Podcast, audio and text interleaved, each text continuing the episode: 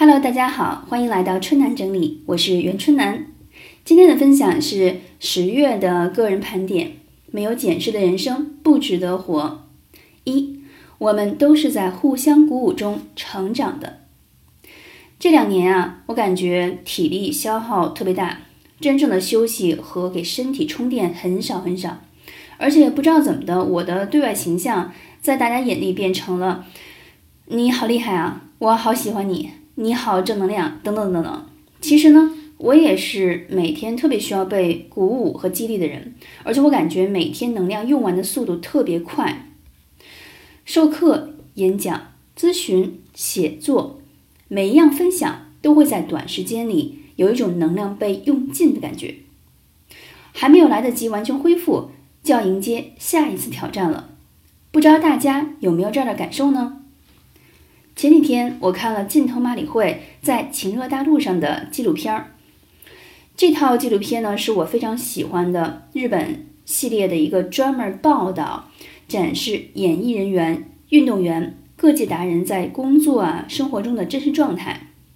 比较而言呢，近藤麻里惠在纪录片中更多的展现了他的工作状态，你能看到他礼貌的笑容，和他在各家媒体上展现的是类似的。并没有让观众看到不为人知的努力和艰辛等等。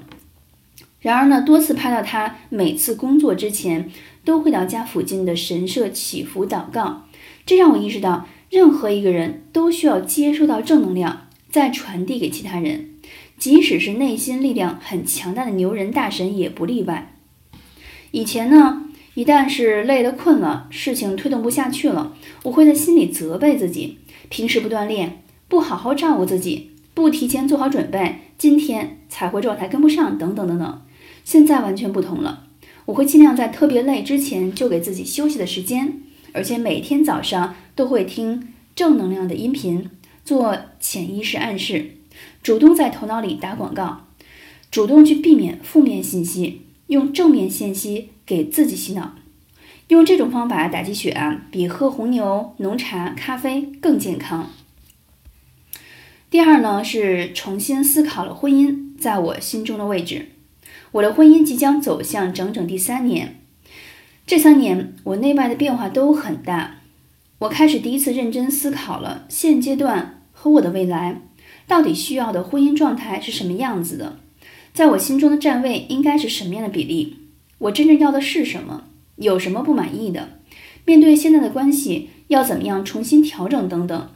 咨询了不下五位朋友，每个人呢都从他们自己的经验出发，用心的给予了我建议，非常感激这些小伙伴。我的朋友 Kelly 在学习过乐嘉性格色彩分析课程之后，给我最大的启发是，他发现，我是一个黄色为主、偏红色的人。比较容易走向以目标为导向的理性路线，红色通常平时是被压抑和隐藏的，就形成了我看似内向，其实闷骚的性格。好在性格是先天的，但后天可以修行。如果要不断的去适应我，婚姻中的另外一方需要做什么调整，我又应该做哪些努力来修正性格当中过于走极端的部分呢？这都成了我这个十月主要考虑的主题之一。如果将来我有更多的一些深入思考，产生了一些结果，我会把它再形成文字分享给大家。第三是每周总结的手绘版啊，真是越画越开心，成为了人生享受。这个月一共画了四张。都是我用手写手绘，然后再用手机拍照导入电脑的，欢迎大家参考。离二零一六年结束还有仅仅两个月，我们都要继续加油冲刺哦！生命不息，探索不止。